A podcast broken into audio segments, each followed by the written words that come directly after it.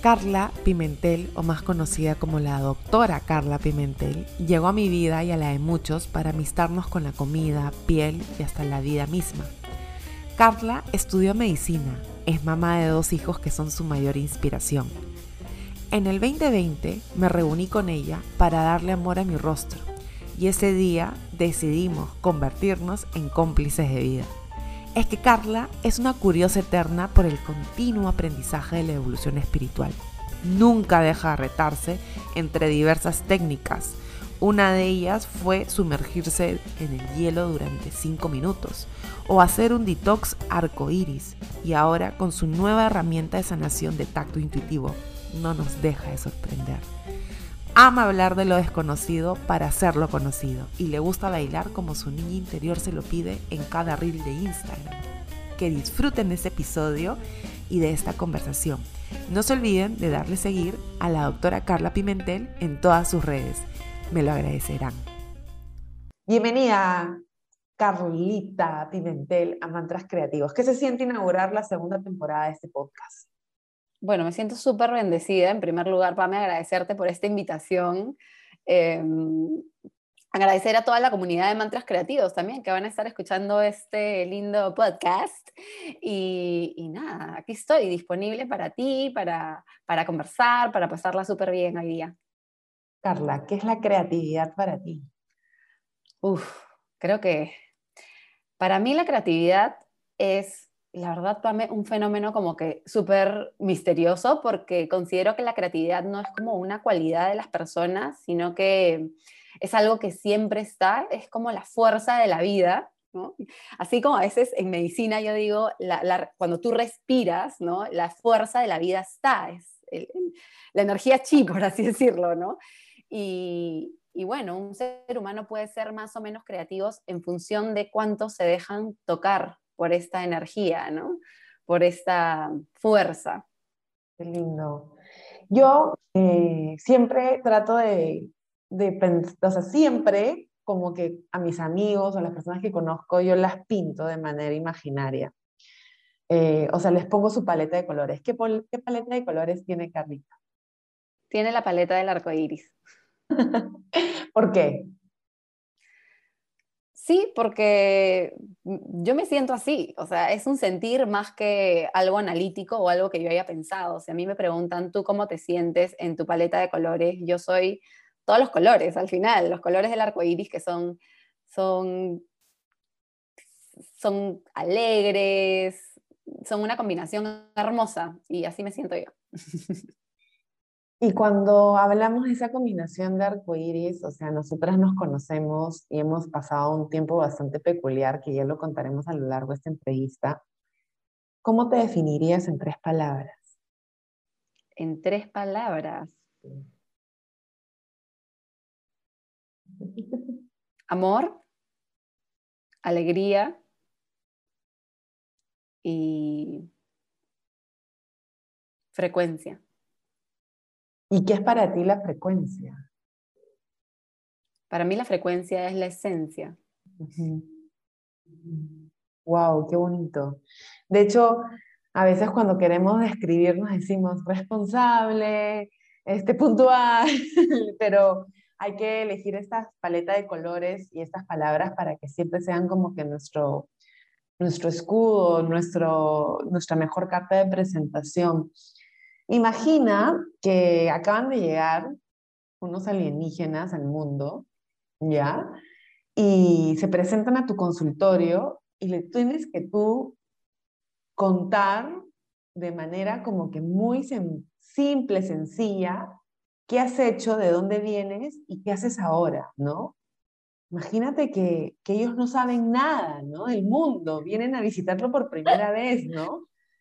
O sea, ¿cómo les contarías tu propósito? Probablemente sí lo sepan, pero si yo tuviera que definir yo quién soy, a qué he venido yo, este, em, yo soy un alma que he venido a esta vida a experimentar, he venido a sentir, he venido a amar, he, vivido he venido a aprender, he venido a compartir. Eso es lo que yo soy y eso es lo que yo hago siempre, en cada consulta, en cada encuentro, en cada lugar, en cada experiencia que vivo en mi vida, ¿no? No solamente en el consultorio, sino así vivo. Y me encanta que me la respuesta diciéndome como que ya, ya lo saben. ¿Por qué crees que ya lo saben? Porque yo creo que al final todos somos uno, ¿no? Todos somos uno. Eh, muy en el fondo de nuestro sentir, de nuestro corazón, cuando vamos desnudando esas capas de cebollita, esas capas por capa, y descubrimos quiénes somos, qué hacemos aquí, eh, entendemos que todos somos espejos, ¿no? Y que estamos aquí todos con un propósito individual y colectivo. Entonces, probablemente si son seres de este universo, ya lo sepan. Para em, todos los que te escuchan, ¿qué estudiaste? Medicina, estudié medicina humana en la Universidad Científica del Sur, mi alma mater. Hermosa universidad, me encantó. Me encantó estudiar ahí. Em, fue una etapa súper bonita súper dura también, pero eh, estudié también súper chica, Pame. Yo comencé a estudiar a los 16 años medicina, acabé a los 23. Para mí era una chivola, una bebé. Claro, claro. A los 23 años, ¿cómo, ¿cómo lidiaste el hecho de, oye, ya me gradué, ya soy doctora, me toman en serio, tengo que pagar piso? ¿Cómo se gestiona eso en la, en la, en, en la medicina?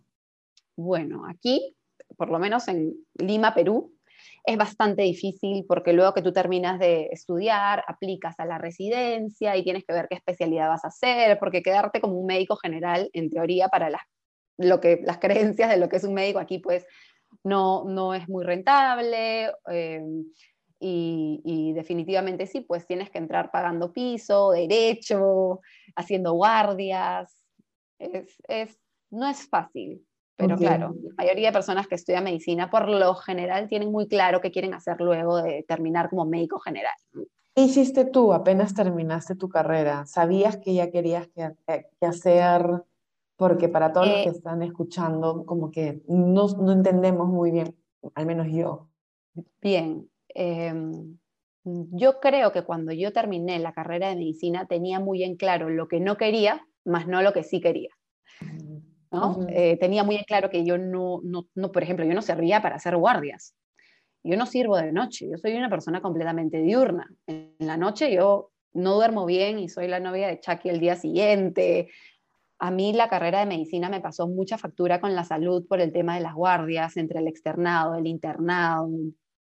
Tuve varios desequilibrios a nivel físico, muchas enfermedades, entonces tenía muy en claro que yo no quería seguir con ese estilo de vida tenía muy en claro que, que, no iba a ser, no quiero esta especialidad, no quiero, pero no sabía qué era lo que quería. Para eso sucedieron una serie de eventos para yo descubrir o conectar, ¿no? Igual media apurada, porque es como que ya tienes que hacer algo, ese descubrir que ya, ya, ya, no, ya no eres médico, estudiante, pero tienes que trabajar en algo, aspirar a algo más, ¿no? Entonces, sí siento que en esos momentos, que ahora miro hacia, atrás y veo que fue perfecto en mi camino, ¿no? pero sí lo sentí medio como forzado, pero muy cómodo en ese momento, porque yo elegí como primera especialidad la medicina estética, que de hecho fue una especialidad que no hice en Lima, que hice en Argentina, pero eh, que tenía la medicina estética de bonito era que uno, no iba a operar porque yo no quería ser cirujana, no me gustaba, no me gustaba sala de operaciones, no iba a hacer guardias, iba a ser una especialidad súper rentable. Entonces, em, me, tomé el, paso de la medicina estética, estaba apoyada por mis papás en ese momento y dije, yo en esos momentos era súper perica, le daba mucha importancia a cómo me veía físicamente, eh, voy, a, voy a poder ponerme Botox, voy a poder hacerme el peeling y voy a poder ayudar a las personas a verse lindas, que ese fue lo primero que yo pensaba, ¿no? Y me fui a hacer la primera especialidad de medicina estética argentina. Y ahí empezó como que tu camino, tu definición en todo el tema de, de, la medicina. Y tú dices que te pasaron una, cierta de, una, una, serie de eventos que te cobraron factura, que en algún momento lo hablamos y me lo contaste, que fue todo el tema de la manifestación de tu cuerpo. Tú estudiando medicina, o sea, un poco raro, ¿no? Porque es como que, oye, yo estudiando para arte veo que mis manos están destruidas, oye, mis manos van a ser como que mis principales herramientas de trabajo y no las cuido. En tu caso, lo mismo, ¿no? ¿Qué fue eso que sucedió? Se puede contar. Sí, claro. O sea, cuando yo estudiaba medicina tenía muchos problemas, principalmente de migraña. De migraña, eh, me dolía la cabeza siempre, todas las semanas tenía una crisis muy fuerte, dolor de cabeza, que siempre me tumbaba, siempre era con mucho medicamento o con inyección. Eh, sufría de gastritis, indigestión, estreñimiento, eh, me imagino, en esos momentos yo no me hacía exámenes como los que hay ahora, pero me imagino que debo haber tenido una disbiosis intestinal, que es una alteración de, las bacterias eh, benéficas de nuestro intestino. Eh, tenía acné, tenía fatiga crónica, tenía una depresión como mucha desmotivación por la vida, por salir a vivir, por hacer lo que hacía una adolescente o una joven de mi edad normalmente. Y todo eso lo seguía teniendo, o sea, terminé de estudiar medicina y mientras hacía medicina estética, justo ahí, justo mientras que estaba terminando medicina estética, es que comenzaron a llegar mucho, mucha comenzó a llegar a mí mucha información que me hizo como abrir un poco más mi mente y lo que me llevó por el camino lo que continúa en mi vida, lo que he ido haciendo hasta el día, hasta el día de hoy, que ha sido una evolución Pokémon. Ha sido una evolución Pokémon. Yo le digo así, porque el año pasado no hacía lo que hago ahora tampoco, porque no lo había descubierto. Qué fuerte. Y me encanta porque al final del cabo, o sea, no sé si tú lo has posteado, corrígeme si me equivoco, pero nuestras enfermedades son nuestros principales maestros, ¿no? Son los que nos llevan a, a encontrar dónde está eso que nosotros estamos reprimiendo. En tu caso fue lo que a ti te pasó estudiando medicina. O sea, me imagino personas que no han estudiado medicina que pasan esto y todavía como que no entienden cómo, cómo sobrellevarlo, ¿no? Y por eso, Pam, es que yo comparto, por ejemplo, las personas que, que, bueno, las invito aquí a ver mi perfil, yo comparto muchísimo acerca de autoconocimiento, de herramientas, comparto muchas herramientas para, para que las personas, si conectan, algunas conectan con algunas, otras con otras, ¿no? Porque todos somos seres diferentes, únicos, y cada uno de nosotros tenemos como que autodescifrar las cosas que nos ayudan como a hackear todo, ¿no? A hackear nuestra salud, en el, el caso del arte, a hackear tu creatividad o lo que fuese, ¿no? Pero yo creo que eso lo podríamos lograr en función que nos hagamos siempre las preguntas adecuadas. Lo que pasa es que muchas veces nuestra mente está así, cerrada, y conocemos solamente una cosa, porque nosotros nos han enseñado simplemente, a ver, por ejemplo, en medicina occidental, ¿no? Tenemos este conjunto de síntomas, este conjunto de síntomas se llama así, y este así o este diagnóstico tiene un protocolo a seguir. Tú tienes que tomar esta, esta pastilla, pero no te abre la mente a todas las demás cosas que tú podrías hacer incluso antes de tomar un medicamento, ¿no? Hábitos que tienes que cambiar, la forma como estás tal, vez este, mezclando tus comidas, tus pensamientos cómo están, cuando entiendes que nuestro ser es la totalidad. Nosotros manejamos muchas dimensiones, nuestra dimensión física, dimensión emocional, dimensión mental, nuestros siete cuerpos energéticos. Entonces, eh, ¿de dónde viene? ¿no? Y en función que nos hacemos las preguntas adecuadas, vamos a poder ir adentro, profundo, al interior de nuestro ser para encontrar esas respuestas. ¿Y tú hubieras estudiado medicina con todo? O sea, imagínate que retrocedes el tiempo con todo esto que has vivido. ¿Hubieras estudiado medicina? Por supuesto, claro que sí, porque... ¿Cuál sí hubieras eh, estudiado medicina? Con sí. todo, ya, ok, qué interesante. Sí, sí, porque gracias a ese conocimiento yo puedo contrastarlo, ¿no? Y puedo ayudar a las personas también a que lo entiendan, a que lo entiendan desde ahí. No soy una persona ignorante de lo que es la medicina occidental, que de hecho tiene cosas excelentes, tiene cosas y herramientas fabulosas para nosotros. O sea, yo no, no le quito mérito en absoluto. A mí me encanta, yo lo utilizo cuando siento que es necesario, pero mi propio camino y las cosas que yo viví me llevaron a abrir mi mente y a poder entender que hay diferentes formas de medicina. Principalmente nuestro estilo de vida es una forma de medicina. Claro. ¿Cómo es tu vida? Por eso yo siempre le digo a las personas que me visitan, tu vida es tu medicina. Está así en mi consultorio, tu vida es tu medicina. Porque medicina occidental es una, pero existe medicina ayurvédica, medicina germánica, medicina antroposófica, medicina higienista, y yo soy un amante de este tipo de medicinas ancestrales. A veces cuando leo medicina higienista digo, ¿cómo es que nosotros hemos olvidado esto? ¿O en qué momento a nuestros médicos de hoy no les enseñan esto de aquí para tener más herramientas? Porque todos los seres humanos no somos iguales, no somos como, somos únicos. Y cada persona en función de que tú te tomes el tiempo de conocerla, de entenderla, de escucharla, vas a poder conectar o vas a poder ayudarla con la herramienta que sientas que más resuena.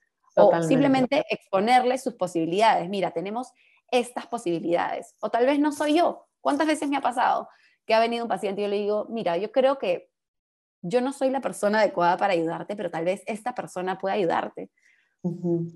Simplemente por escucharla y ser receptiva, ¿no? Ser escuchar la información que el paciente tiene. También tienen que aprender las personas a que cuando van donde un doctor, no quedarse solamente con ese diagnóstico. Por ejemplo, hace poco acompañé a, mi mamá a que el gastroenterólogo le dijera que estaba con temas de helicobacter y le recetó todo un tema de medicamentos, ¿no? Y de verdad que yo tengo algo muy personal que que yo no, yo no, me salen las cosas por compromiso. Entonces yo me quedaba en shock mirando al doctor, pero como que no mal, pero sino como que pasmada, porque en ningún momento le dijo la dieta, el tema emocional y, y las personas que van a, a estas consultas, que es válido, reciben este diagnóstico y lo toman como único, ¿no? ¿Qué consejo tú le darías en este en particular, ¿no? O, o las personas que están teniendo algún tipo de padecimiento y están llevando un tratamiento y se frustran y dicen, estoy tomando todas las pastillas que me ha dado el doctor, pero siento que estoy igual o hasta peor, ¿no? Bueno, en primer lugar, que busquen, ¿no? Que se autoindaguen, que se hagan las preguntas. Las respuestas están adentro, ¿no? Que se hagan su propia pregunta. Esto que yo tengo, siento que de verdad estas pastillas van a sanarme, ¿no? En primer lugar, ¿no? Es como ahí hay una respuesta, hay un latido que te va a ir guiando. Y ese latido y esas preguntas van a comenzar como a llevarte a las personas y a las guías correctas para ti. Porque hay personas que, claro, es como tú dices, la mente está así, ¿no? Nada más, el conocimiento está así. Por eso yo insisto tanto con el autoconocimiento, porque esas preguntas que tú te haces para conocerte mejor, para entenderte mejor, para comprender tu cuerpo, para entender por qué tú piensas de determinada forma, cuáles son tus ideas, este, todo eso va a comenzar a llevarte hacia el camino que tú tienes que seguir. Y eso sí pasa, es cuando ya estás listo y abres la mente, es como todo empieza a aparecer. ¿No? Todo empieza a aparecer, las personas correctas empiezan a revelarse, ¿no? Todo se sincroniza, todo se empieza a sincronizar, es alucinante, pero es así. Y todo empieza a revelarse de alguna manera. Y a ti te pasó algo similar, ¿no? O sea, tuviste un tema estético personal que mm, fue un tema de conversación bastante largo en, las veces que hemos estado juntas, porque casi todo el 2021 y el inicio del 2022 hemos estado juntas. Luego vamos a contar esta historia que es muy linda, pero sería increíble que pudieras contarnos esa experiencia. Bien, cuando yo empecé estudiando medicina estética, empecé como dentro de un sistema, ¿no? Yo todavía no cuestionaba cuáles eran mis creencias, ni por qué yo tenía la percepción de belleza que yo tenía, no cuestionaba absolutamente nada hasta esos momentos, simplemente eh, eh, mi subconsciente o mis ideas operaban y se manifestaban todo el tiempo y lo que yo quería era irme a Argentina para aprender todas estas técnicas novedosas aparatologías de medicina estética para ayudar a las pacientes y a mí misma a llegar a esta imagen de mujer bella que obviamente nos han vendido, nos han mostrado y nosotros casi todos tenemos la percepción de lo que es una mujer bella según los comerciales de televisión, la modelo Victoria's Secret, ¿no? etcétera, etcétera, etcétera. Entonces, em, cuando yo regreso a estudiar medicina estética y decido, me encuentro con una amiga que había trabajado mucho con ella y entre las dos decidimos vamos a abrir este centro de medicina estética, vamos a hacer los mejores, este, vamos a ayudar a la gente a que se sienta bien, se vea bien. Claro que siempre la intención era desde un lugar tipo benévolo, por así decirlo, ¿no? Pero justamente unas dos, tres semanas antes de inaugurar este centro, gran trabajo, habíamos hecho una súper buena inversión, comprado la mejor aparatología, yo empecé con un cuadro de acné que empezó con un granito, dos granitos. Al principio dije, pucha, ¿será mi menstruación? ¿Qué será? Pero comenzaron cada vez que se acercaba la fecha de, de apertura, por así decirlo, eh, comenzó a aumentar, aumentar, aumentar, aumentar, hasta un momento, y yo comencé a sentirme muy mal, no quería salir de mi casa, no quería que nadie me vea, sentía mucha, mucho rechazo, rechazo hacia mí, sentía mucha vergüenza, mucha vergüenza. Yo creo que la emoción que más predominaba era vergüenza y miedo. Y, por tu acné. Por mi acné, por cómo me veía, por mi imagen. Imagínate, la doctora que se iba a Argentina, que para colmo siempre había tenido también esta, justo había estado viendo un live mío que hice con mi hermana en, también en, mi perfil y conversábamos de esto, ¿no? Cuando yo era chica siempre mis papás le habían dicho, qué linda es tu hija, qué linda. O sea, yo con este acné sentía que defraudaba a todo el mundo, que las personas ya no me iban a querer como antes porque ya no era lo suficientemente linda, todo lo que se me venía a la cabeza. Y este pánico, este miedo de salir, esta vergüenza, se desataba hasta en ataques de pánico. Eh, no quería ni abrir las cortinas de mi cuarto porque yo no me podía ver así y si me veía los granitos, como los rechazaba, me los reventaba, se hacían herida. En mi perfil ya tengo una foto de antes y después, de justamente cómo estaba ahí. Y, y fue como una experiencia que hoy en día yo te puedo decir, sabes qué, Pamela, esta experiencia para mí fue trascendental y fue un gran regalo en mi camino evolutivo y en lo que yo hago hoy en día porque en esos momentos a mí me decían mis amigos, ¿no? con los que estudiaba medicina también, súper amigos que tengo, me decía, Carla, tú estás deprimida, tienes que tomar eh, eh, medicamento, tienes que ir al psiquiatra, tienes que, ir al dermatólogo, tienes que tomar el Rakután, y yo en el fondo, porque paralelamente ya estaba sanando pues mis otros padecimientos de gastritis, estreñimiento, migraña, ahí, ahí yo ya había empezado a hacer alimentación consciente, justamente ahí yo no lo sentía para nada coherente. Yo sentía que comencé a hacerme las preguntas, ¿sabes? Para mí, justamente estas preguntas que estamos hablando, comencé a hacerme las preguntas, Carla, ¿qué te pasa? ¿Qué te está pasando? ¿Por qué te sientes así? ¿Qué es lo que genera en ti el acné? Una pregunta que yo me hice mucho en este proceso, Pame, es, ok, yo al principio era como una niña así, una niña súper necia, ¿no? No quiero tener el acné, no quiero, que, o sea, simplemente no lo quería y no aceptaba que lo tenía. Mientras más resistía, más granos aparecían. El día que yo dije, ¿sabes qué, ya Carla? Ok, acepto el acné, pero lo que yo quisiera es tener el acné, pero sentirme bien con el acné, sentirme tranquila. ¿Por qué no puedo sentirme bien, suficiente, hermosa? Em, ¿Por qué no puedo sentirme bien teniendo acné. Yo veía tantas personas muchas veces que iban en la combi con su enamorado y tenían mucho más acné que yo, pero ellos se les veía muy normales, no, no, los veía como pensando en su acné o teniendo vergüenza o tapándose, tapándosela de alguna manera. ¿Por qué yo tenía esa necesidad? ¿Por qué yo tenía esa percepción de mí misma? Cuando comencé a hacer esas preguntas, comencé a ir un viaje hacia adentro eh, y comenzaron a salir las respuestas, ¿no? Respuestas que cambiaron absolutamente toda mi vida. La forma de verme a mí, la forma como veía a los demás y la forma, la forma que tenía de abordar a mis propios pacientes. Yo nunca más, o sea, alguien se sienta en el consultorio hoy en día y yo jamás le voy a decir, oye, tú necesitas esto, aquí ya tienes la ruita, no ponte esto. O, ¿sabes qué? No, tu mentón es muy, te tengo que poner. O sea, jamás. Lo primero que yo hago, lo que yo quiero, lo que mi corazón en verdad siente que tiene que hacer es sentarme con el paciente y escucharlo. Claro. Yo quiero conocerlo, quiero saber cómo se percibe ese paciente, dónde es que hay que ir a trabajar, qué creencias hay que cambiar, qué lo está limitando no poder expresarse físicamente como desea. Y en estos años de consultas, de escucha, ¿qué es, qué, ¿qué es lo que más padecemos las personas con todo el tema estético de alimentación? ¿Cuáles crees que es como que nuestra peor tara? Bueno, de estético definitivamente son emociones de miedo, de no aprobación, no miedo a no ser aprobado, a no ser reconocido, a ser herido.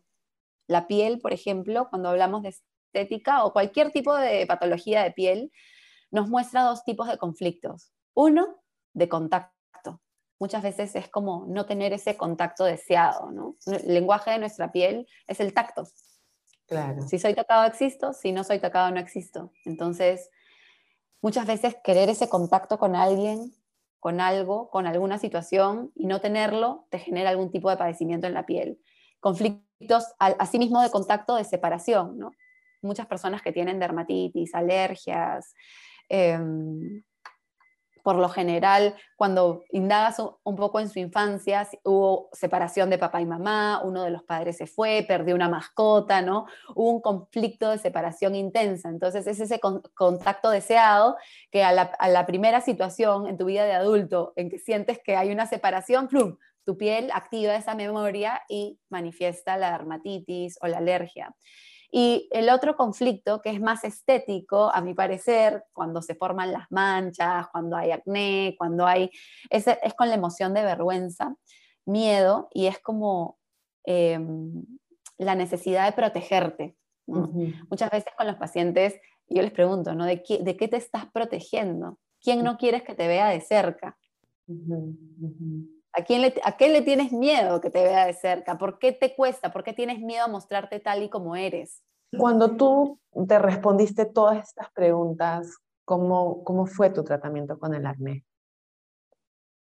Bien, fue, fue, fue mágico para mí, Pame, porque conforme yo me hacía las preguntas, las respuestas llegaban a mí de la forma más inédita que alguien pueda eh, pensar, ¿no? Es como, de repente veía un video en YouTube acerca, no sé, del karma. Y yo que siempre he tenido la mente muy abierta, he nacido en una familia católica aquí, eh, pero para mí, o sea, mi, religión es el amor y puedo estar atenta y soy curiosa, me gusta saber absolutamente de todo, no cierro las puertas a nada. Entonces, vi, por ejemplo, un video del, karma, de la, hasta la que ahora considero una gran maestra mía, que se llama Susan Powell, y ella me abrió la mente y, dijo, si tú estás teniendo, en dijo ella, ¿no? Si tú estás teniendo un conflicto actualmente que no entiendes de dónde viene, pide cuando vayas a dormir en la noche soñar que puedes haber vivido en otra vida, que tal vez, ¿no? Estés trayendo a esta y que te haya que resolver, ¿no? Entonces yo, ok, voy a probar, nada, nada pierdo, ¿no? Nada pierdo, un día me acosté, pedí, ella te dice, pídelo con todo tu corazón, porque cuando tú pides con el corazón, las respuestas llegan. Y así fue. Y la primera noche que yo pedí, tuve un sueño súper revelador, y es que yo en otra vida, si lo voy a resumir para no hacerlo larga, porque el sueño fue súper loco, es que yo en otra vida había sido una leprosa.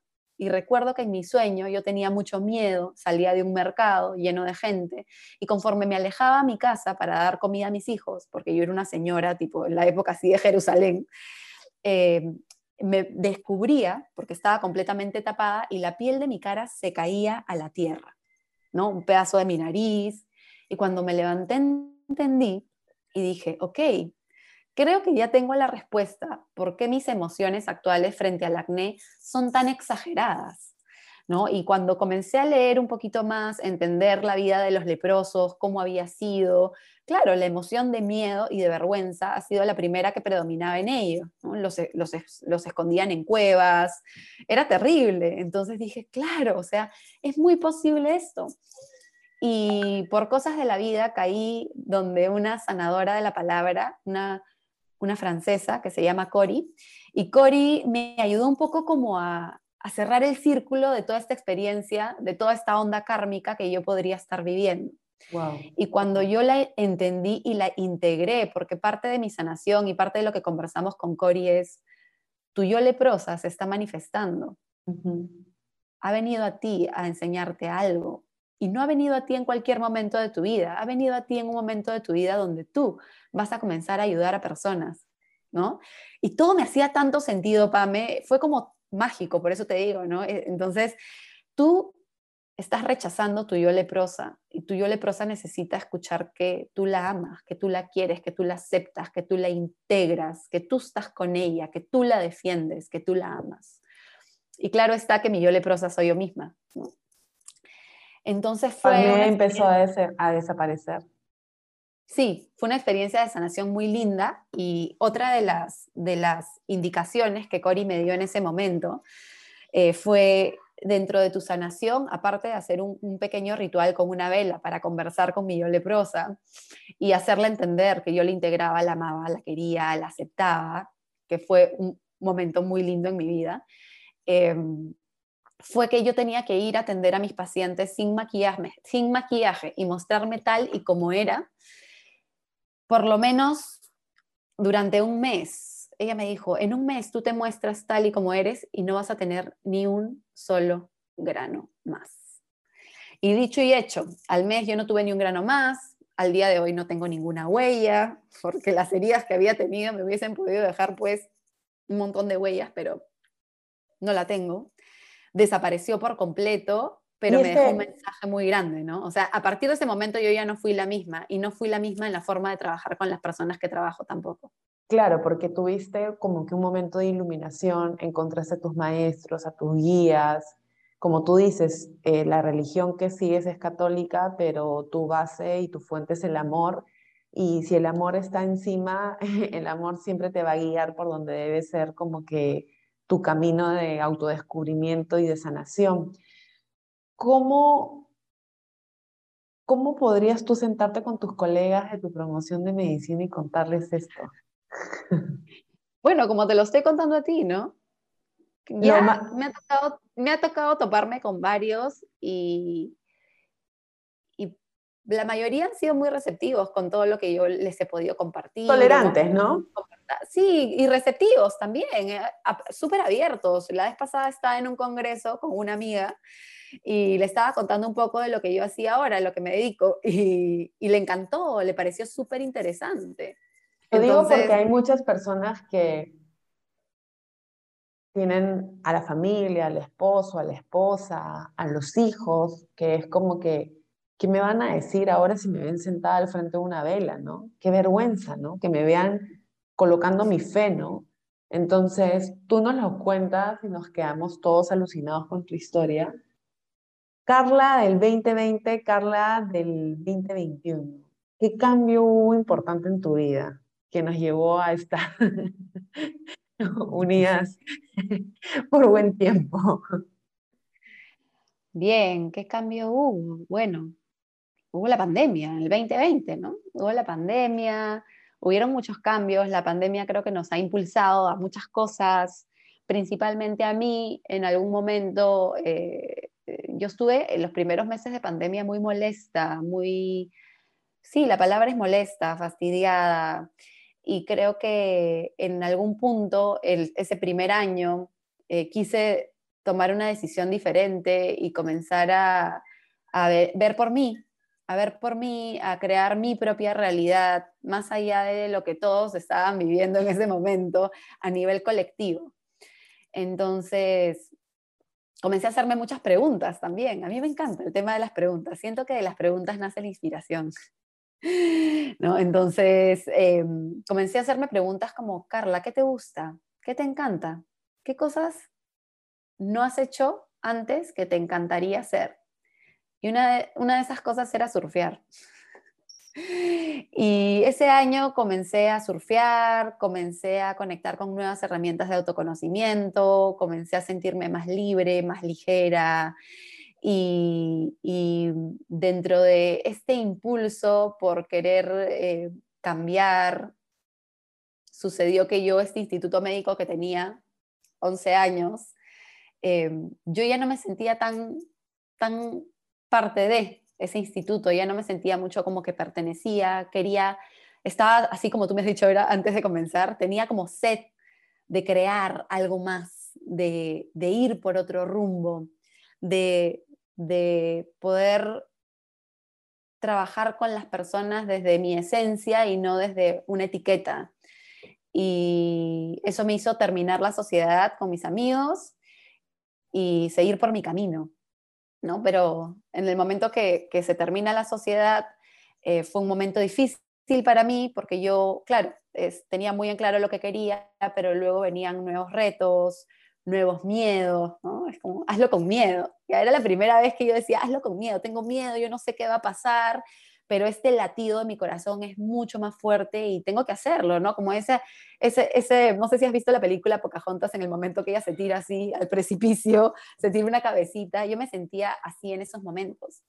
Y bueno, tú eres testigo de mi proceso, Pame, que no fue nada fácil, pero que estuve muy firme en mi decisión Y cuando uno está firme en su decisión y hace caso al latido de su corazón, pues la magia sucede y comienzan una serie de eventos eh, muy afortunados y las puertas comienzan a abrirse, ¿no? Es como cuando, el típico dicho, ¿no? Cuando una puerta se cierra, millones se abren. Y así fue como empezó todo. El día que yo tomo la decisión, una decisión muy importante, eh, me escribes tú por WhatsApp a invitarme a tu taller de ángeles y creatividad. Y yo escucho ángeles y creatividad y le digo, dime la hora y el día, porque ahí estaré. ¿No? Y era un momento en el que yo sentía mucho miedo también, mucho miedo. Y, y pues llegué con el corazón abierto a tu sesión de ángeles y, creatividad y, y pues salieron cosas muy lindas de ahí, salieron respuestas, muchas respuestas. Fue, bien bonito y en una fecha muy especial, ¿no? Que fue el, el, el 14, el, 14, el 13, el 13, de mayo. El 13 de mayo. Claro, lo que sucede es que yo en el 2021 también empiezo a tejer mi nuevo mandala de, de tribu, porque claro, el 2020 renuncio a mi trabajo y me dedico a pintar y me la paso bomba, me la paso pipa, yo, yo sola en mi taller, pero el 2021 dije, quiero atraer a mi comunidad personas de luz y recuerdo que me atendiste eh, como que dos meses atrás y me hiciste toda tu consulta y me encantó y decidí invitarte y de la nada a la semana tenía que entregar unas piezas y, y, y, recuerdo que estaba en la casa de la clienta y le dije, ya llegué. Y la clienta me dijo, no, hoy día yo no estoy en mi casa, yo llego en una semana en Lima.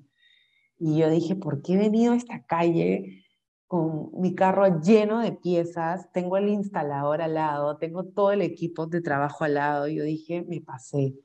Pero de pronto dije, Pame, ¿qué te ha hecho venir aquí? Y recuerdo que el día de que viniste a mi casa a hacer la sesión de ángeles, me decías, me puedo quedar más tiempo, pero mis hijos tienen que almorzar y me le voy a mandar comida y tu aplicativo no funcionaba y tuve que utilizar el mío y me repetiste la dirección como siete veces, entonces se me quedó grabada tu dirección. Entonces yo recuerdo que se fue todo el equipo que iba a instalar las piezas de la clienta y yo me miré y dije, esta calle me suena, esta calle me suena y le dije, acá vive Carla, en esta calle vive Carla, ¿no? Y en ese momento tuve una iluminación y te llamé y me dijiste, justo estoy saliendo del banco, de hacer unos temas de liquidación de la empresa, estoy un poco complicada, pero si tengo tiempo, hay que vernos, ¿no? Y nos vimos. Y ahí era cuando yo ya sabía lo que quería hacer, pero no sabía ni cómo, ni cuándo. Ya había recibido el mensaje de que estaba sostenida, que todo iba a estar bien, que no me preocupe, que esté atenta a las señales, ¿no? Y Pamela llegó ese día a mi casa y dijo, mira Carla, yo tengo mi casa, tiene segundo piso, primer piso, yo estoy ahí viviendo yo nada más y, se, me hace, se me haría muy lindo tener compañía y podemos habilitar tipo el primer piso para que tú puedas atender a tus pacientes. Y yo, ¿tú crees? O sea, para mí fue, eh, no lo tuve que pensar, ¿no? Fue un sí de frente. No es, pa, me lo voy a pensar, pero no, mira cómo voy a hacer. No, fue un sí. Qué gracioso. Ahí estaré. ¿Cuándo me mudo? ¿Cuándo, ¿Cuándo te mudaste? Hace un año, ¿no? Hace un año exacto, creo. Fue en julio. En julio, yo, el 13 de julio, yo comienzo a atender en tu casa. 13, 14, por ahí. Sí. Instalamos el consultorio, llevé mis máquinas, las pacientes encantadas llegando a Tuti, esta casa tan linda de quién es, porque claro, todo lo que se pasaba por la mente al inicio, ¿no? Y ahora como yo, de pasar de un instituto médico Voy a pasar a Barranco, a la casa de una amiga, pero es que todo es posible, todo se va a acomodar, las personas que lleguen van a estar encantadas. Es como cuando tú estás abierto a las posibilidades, confías en que todo va a fluir, los pacientes que fueron se sentían en casa, amaban tus cuadros, qué lindo este lugar. Bueno, ahora que yo ya tengo mi, consultorio, ¿no? Hay, hay, una que otra que me ha dicho, ay, también la casa de Barranco era linda, ¿no? Les encanta mi consultorio, pero me dicen la casa de Barranco era linda, tenía una energía linda. Y yo, claro que sí. claro. la casa de mi Pame, ¿no? Entonces, nada, ahí, ahí hemos estado julio, agosto, septiembre, octubre, noviembre, diciembre, enero, febrero, marzo. Nueve meses que se pasaron. o, sea, o sea, literalmente fue un proceso de creación de nueve meses, ¿no? En el que las dos hicimos una sinergia muy importante porque, claro, era mi segundo año como artista, pero ya yo no estoy acostumbrada, a o sea, estoy acostumbrada a tener, vivir en soledad, pero no en, en aislamiento, y siempre hay que buscar y hay que hackear. Y creo que tú, tú me abriste una nueva comunidad hermosa y, y creo que también hice lo mismo en tu caso. ¿Y cómo, cómo dirías, más allá que, que fue en mi casa, que fue algo graciosísimo, divertidísimo, parecía que estábamos parecía que estamos en el internado, cada una haciendo lo suyo, ¿no? Tú con tus clientas y yo con mis lienzos. Y a veces yo tenía desayunos y tú tenías que atender y yo, mm, yo también me organizaba y armaba todo en mi taller, en el segundo piso. O sea, yo creo que ha sido una de las épocas más lindas de mi vida. La hemos pasado súper bien, la hemos pasado bomba. Ha sido un espacio para las dos también poder ser, y estar acompañadas al mismo tiempo, descubrir también, a mí me ha encantado porque yo nunca he sido una persona muy conectada al arte en general, o sea, ese tipo de arte, de pintura, y descubrir cómo las mismas personas que se sentaban en tu casa y miraban tus lienzos ya se sentían mejor, ¿no? Desde el momento en que se sentaban en el sillón y llegaban y se sentían en un ambiente cálido, llenas de colores, mucho, donde hay mucha inspiración también, ¿no? Es, como un, lugar diferente, eh, salían un poco también de la rutina, de sus casas, y llegaban como este espacio mágico donde iban a ser tratadas con amor, entonces ha sido una etapa súper linda y súper divertida para nosotros también, que no hemos vivido, que no ha sucedido, me he trepado por la ventana, las llaves se han quedado adentro. Es que ha sido demasiado gracioso todo lo que nos ha pasado pero lo más lindo creo que tú recorriste un camino de sanación y que fue el tema de tu acné. Y yo creo que tú comenzaste esta conversación diciendo, yo tenía mucho miedo, ¿no? Y llegó una Carla a mi casa con muchas dudas, pero yo nunca dudé. O sea, yo sabía y la tenía clara que tú ibas a estar por un corto tiempo y luego ibas a inaugurar un lindo consultorio. O sea, yo siempre lo visualicé y yo he visto toda tu evolución y todo tu cambio y eso a mí me tiene muy orgullosa porque llegó una persona como que a seguir remando y se fue una mujer que ya tenía su squad de canoas, ¿no? Por decirlo así. Eh, ¿cómo, ¿Cómo describes este espacio de transición para todas las personas que están dejando alguna empresa, están emprendiendo, se están adecuando, se están flexibilizando. ¿Qué fue para ti este periodo de, transición y de flexibilidad? ¿no? De pasar de, una oficina a tener asistente, tener recepción, a, tener que tú gestionar todo, ¿no? en la casa de otra persona. Pero finalmente es tu alma la que evoluciona, ¿no? ¿Cómo, cómo describes este proceso? Yo creo que este proceso a mí me ha ampliado demasiado la perspectiva, Pame. ¿no? Es como a aprender a mirar un poquito más en macro, ¿no? que era algo que yo había perdido un poco, a mirar un poquito más en macro, ampliar la perspectiva. Ha sido un nuevo despertar para mí también. Ha sido incomodarme voluntariamente. ¿no? Si, si ven mi, mi, perfil, van a ver que yo de alguna manera con el hielo y con el agua fría, fue, comencé una práctica de incomodarme de una manera voluntaria y finalmente llegó algo muy grande en mi vida que fue pues terminar la sociedad porque yo estaba muy cómoda en el instituto donde estaba.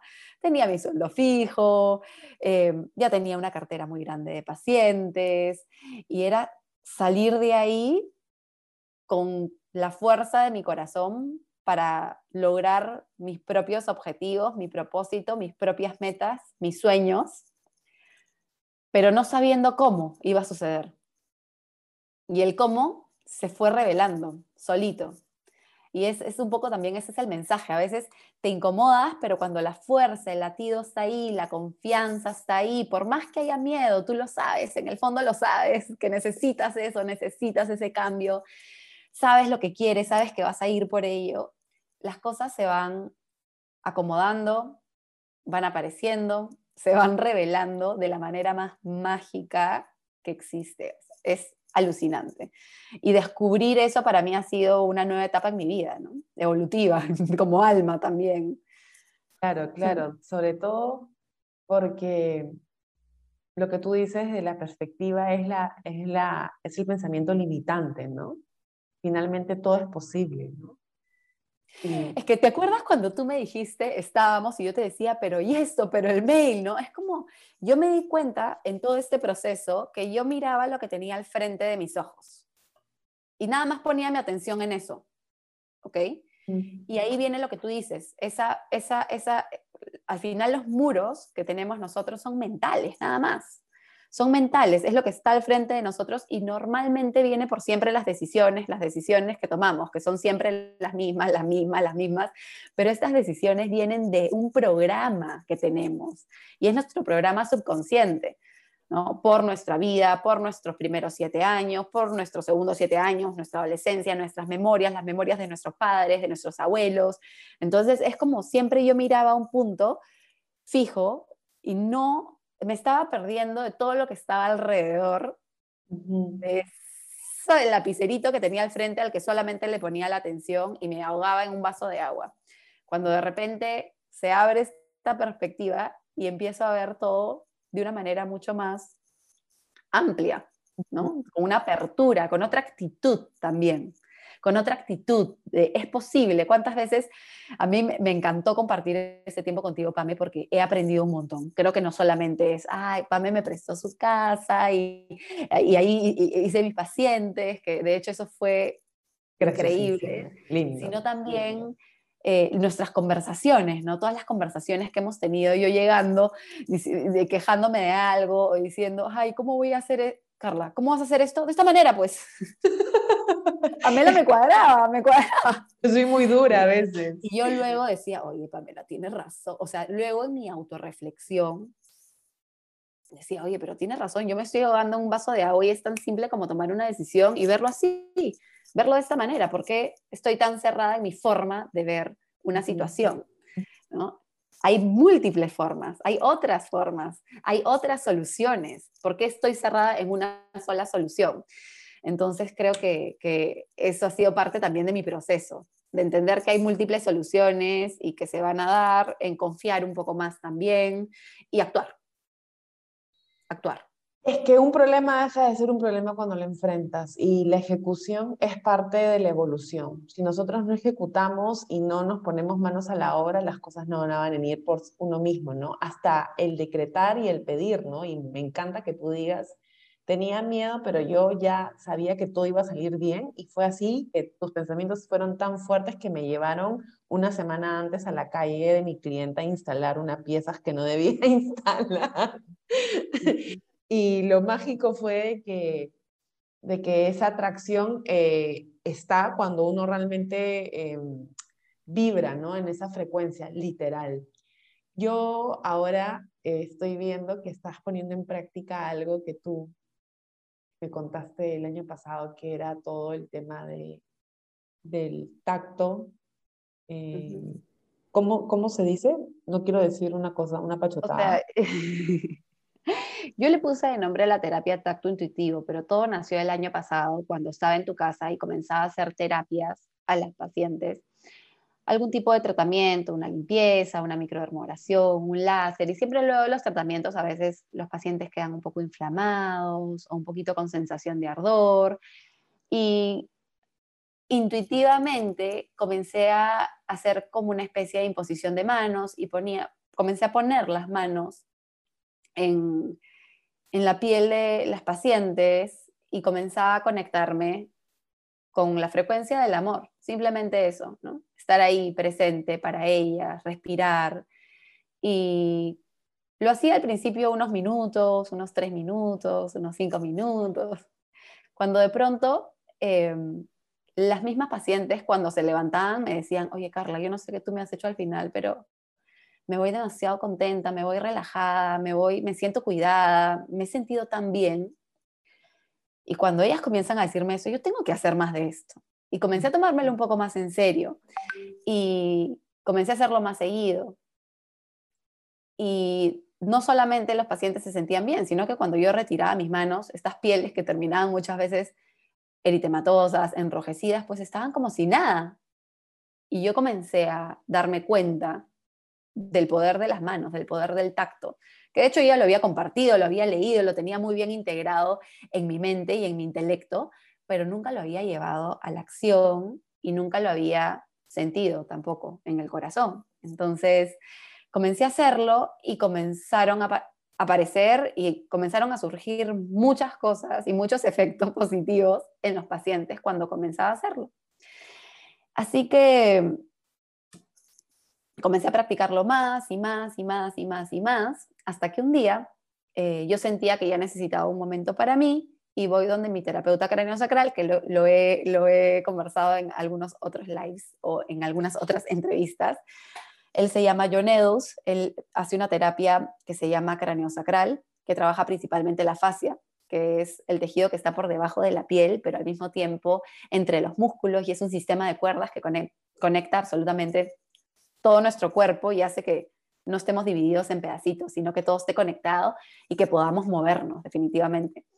Entonces, eh, con él, yo anteriormente, esta historia no le he contado, pero es parte de mi historia de sanación también. Cuando él me había hecho estas terapias, yo había conectado con, em, ya habiendo fallecido, ¿no? con mi abuela materna, porque yo jalaba algunos programas de ella y había podido verla, tipo, había conectado con ella en la terapia, habían salido algunas memorias y había entendido que era, cuáles eran los programas que yo había eh, que estaba manifestando que venían de ella, de memorias de ella. Entonces, yo ya había experimentado sanación también a través del cráneo sacral, pero cuando fui y él comenzó, yo desperté mi curiosidad porque dije, sí, con mis manos ya puedo hacer lo que estoy haciendo, tal vez puedo complementarlo un poco con cráneo sacral. Y bueno, mi hermana ya era terapista cráneo sacral y le propuse comenzar a ir a hacer taller con John, tipo una vez a la semana, varias horas, para seguir entrenando y aprendiendo con John, que es un super maestro. Y, que resueno mucho con su maestría, de hecho, porque hay personas, hay muchos que enseñan el cráneo sacral, pero la forma en cómo él lo enseña, para mí es la que, te, lo que te gustó. Sí, sí, totalmente. O sea, cada palabra que dice, lo que nos comparte, yo lo siento como, lo siento como mío ya. Entonces, es como e, esa, esa, esa em, ¿cómo se dice? Compatibilidad es muy alta. Entonces, este, comencé a entrenar y comencé a ofrecer ya las sesiones de tacto intuitivo, donde la base es el cráneo sacral, y, se suman pues el tacto, porque ya sabemos que el lenguaje de la piel es el tacto, y la irradiación, que vendría a ser ya em, la frecuencia, donde yo sirvo simplemente de un canal y la frecuencia va a pasar a través de mí y va a llegar a la persona y la persona va a experimentar como ser único lo que tenga que experimentar en la sesión. Tengo personas que experimentan relajación profunda porque era lo que tenía que pasar, estaban muy cansadas. Tengo personas que experimentan sanaciones, como yo experimenté con John cuando él me hizo alguna vez, porque estaba en un momento en el que estas cosas tenían que salir, estas memorias tenían que manifestarse y hay personas que también están en ese mismo proceso y pues sale. Tengo personas que conectan con, viajes, ven otras cosas, se convierten en animales. Pues en una sesión de tacto intuitivo Mentira. ¿Qué? Y decía, es como una ayahuasca. Bueno, si quieres llamarlo así, yo nunca he hecho ayahuasca, Pame, pero, pero me imagino que podría hacerlo, ¿no? Bueno, yo creo que yo lo yo creo que tú, o sea, tú me hiciste una vez a mí, pero sin saber que me habías hecho o sea, sin ponerle como que el nombre todavía. Yo he sido tu conejillo de indias. Yo tengo ojo duro y yo no me duermo así nomás. Y de hecho, soy como que bien difícil para entrar en ese estado meditativo. Y sí, ¿no? La vez que, que lo hicimos acá en mi casa y que, que me pusiste tus manos en, en la cabeza mientras yo estaba recostada, recuerdo haberme ido, me fui. O sea, y me acuerdo que la meditación muchas veces piensan las personas que es estar consciente de tus pensamientos. Y yo creo que la meditación cuando yo la practico es estar consciente de mi cuerpo. Y, y yo llegué a ese estado, ¿no? O sea que, que es la nueva unidad de negocio de la doctora Carla Pimentel. bueno, es lo que más disfruto hacer en el camino, Pame, en el camino eh, cuando comencé a hacer la terapia de tacto intuitivo, em, me di cuenta, o sea, yo no sabía qué era eso, porque nunca lo había investigado, nunca me había movido por ese mundo, pero me di cuenta que yo era, que era un canal, ¿no? Y al ser canalizadora, pues no solamente hacía la terapia craniosacral, o sea, estaba presente en acción, porque la terapia craniosacral sí va a, mm, ocasionar un cambio químico, un cambio biológico, porque hay movimiento de la fascia a nivel biológico, a nivel físico. Pero también esta fascia, que es un tejido conectivo muy especial, alberga muchas memorias. Y, parte de, lo que hago o parte de lo que me di cuenta en el camino es que yo podía ver a mis pacientes en diferentes situaciones. Entonces, la mayoría de estas situaciones donde yo canalizo o lo que veo, soy, siento que es, mi trabajo es a través de las manos, pero soy una canalizadora visual, las veo, ¿no? Las veo. Y las veo en situaciones muy bonitas. Las veo en situaciones de baile, de danza, de contacto con la naturaleza, en el mar, muchas veces con la familia. Hay personas que sí veo eh, eh, sus propias situaciones de conflicto, pero veo siempre la resolución del conflicto, o sea, no veo, eh, no veo situaciones feas, no veo cosas desagradables, por lo menos hasta el momento no, hasta el momento veo cosas muy hermosas que me sirven mucho y que le sirven mucho al paciente muchas veces cuando termino. No todo el mundo le digo, oye, ¿sabes qué? Te he visto así. ellas, ellas van a creer prácticamente esta doctora se volvió loca. No es así, soy súper sensible. Y bueno, ya si, si piensan que me volví loco o no, a estas alturas de mi vida, Pame, no me interesa. Va a llegar las personas a mí que tengan que conectar, o sea, que quieran conectar, que les resuene lo que yo hago, que no. Pero por lo general, una vez, por ejemplo, tuve una paciente que tenía también mucho, mucha herida de, rechazo, de desvalorización, sobre todo estética, del no sentirse bonita, de sentirse fea, de sentirse gorda, de sentirse que estéticamente pues no vale nada. Y la vi en una situación muy bonita y muy reveladora que fue, eh, vi a, su, propia persona adulta, a lo que era, la, persona que estaba echada en la camilla con un ramo de flores gigante y muy bonito y de todos los colores. Y al frente de ella estaba su niña, su mm. niña de seis años, siete años. Y pude observar cómo su adulta le iba entregando las flores y le pedía y le decía a su niña chiquita, dime por qué esta flor es bonita. Entonces la niña le decía, porque me encanta el amarillo vivo y estos puntitos que tiene. O sea, yo podía ver toda esta escena mientras tocaba al paciente y le hacía su terapia cronosacral. Y, y así le iba entregando muchas flores y esta niña podía describir la belleza en cada flor que era diferente y era única. Y cuando esta persona se levantó, yo le dije, ¿sabes qué? Te voy a mandar una tarea. No le dije lo que había visto. Claro, claro.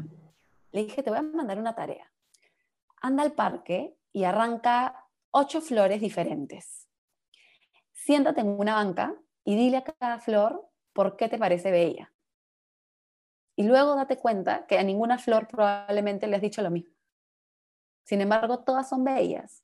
Y así somos los seres humanos. Igual, ¿no? Todos somos diferentes.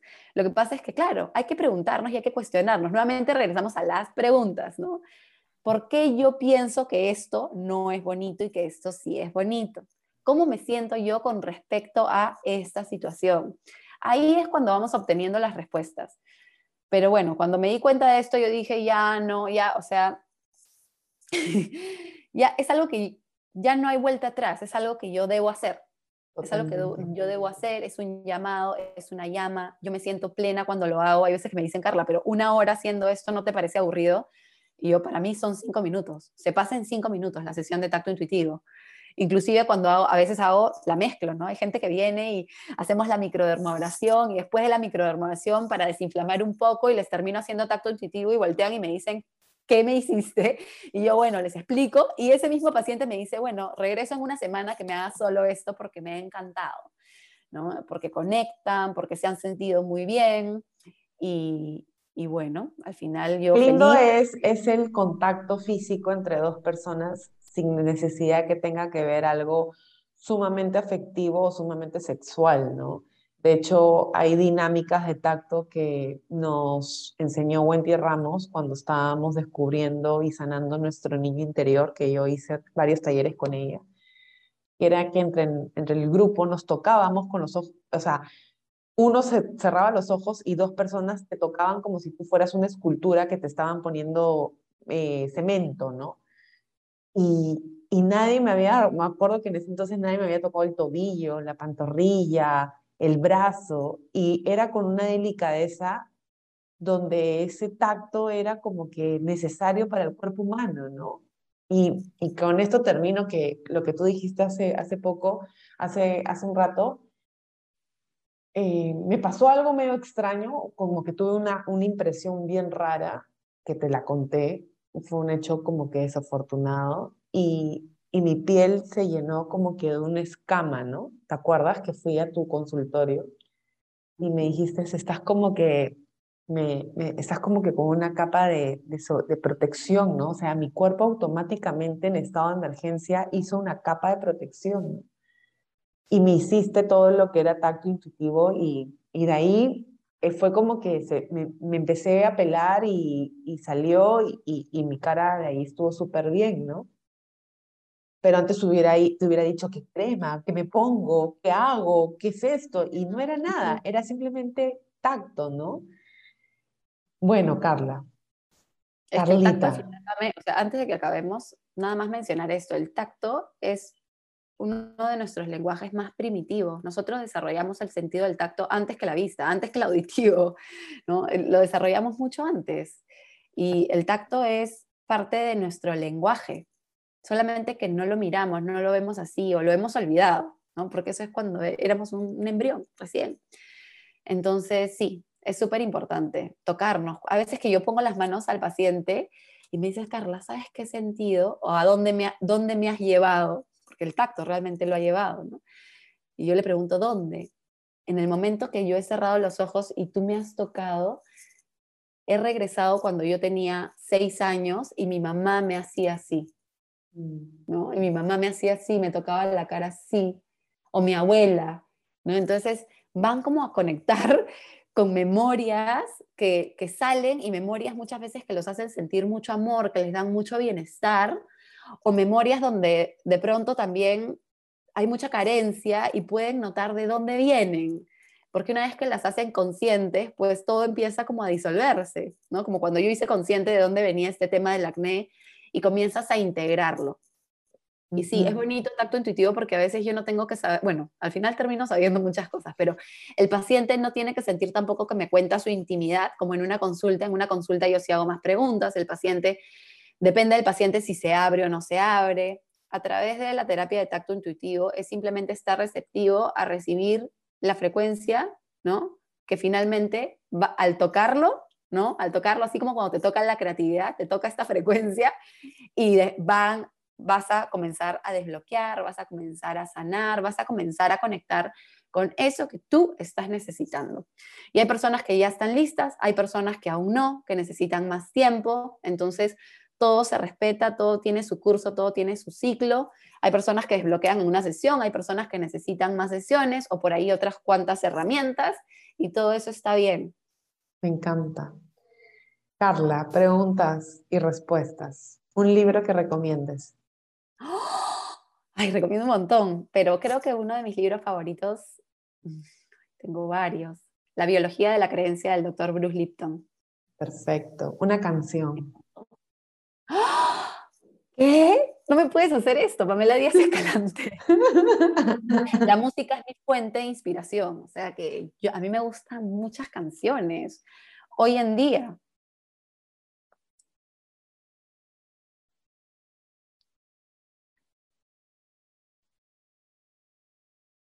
Corta, te voy a responder, pero quiero decir bien el nombre.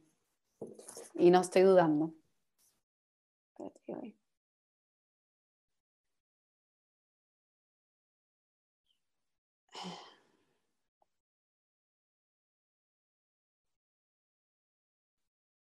Ah, acá tengo mi última lista, mi última lista de inspiración. Espérate. esta canción me fascina, son dos.